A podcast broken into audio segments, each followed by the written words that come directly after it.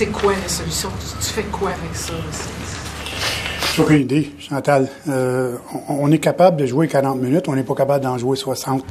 Euh, on encourage les joueurs à jouer 60 minutes. On le, dit de jouer sur, le bout des pieds, pas sur les talons en troisième période.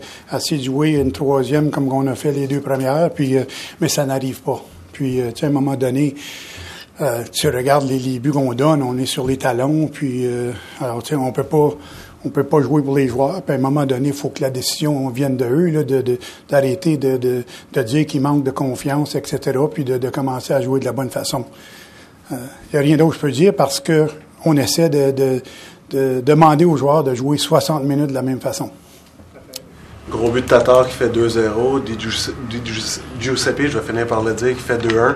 À ce moment-là, quand vous êtes revenu au vestiaire après la deuxième période, sentais-tu une équipe nerveuse ou quand même confiante?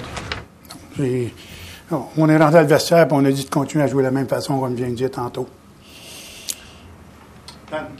Claude, just wondering, considering where the team is right now, do you, do you, think that the guys are having a hard time finding the urgency and the desperation uh, that they need to, to finish out these games? Is that a part of what's going on, giving up leads? You know what? Honestly, I don't know.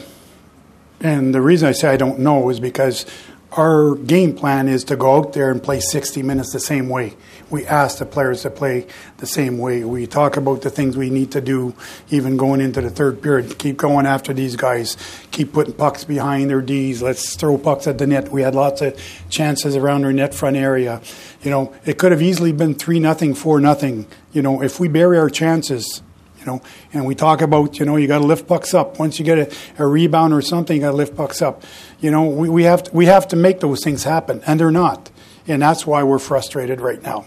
As players, as a coaching staff, it, you know, you try and help them out, and it's not happening. So uh, that's where our challenges are.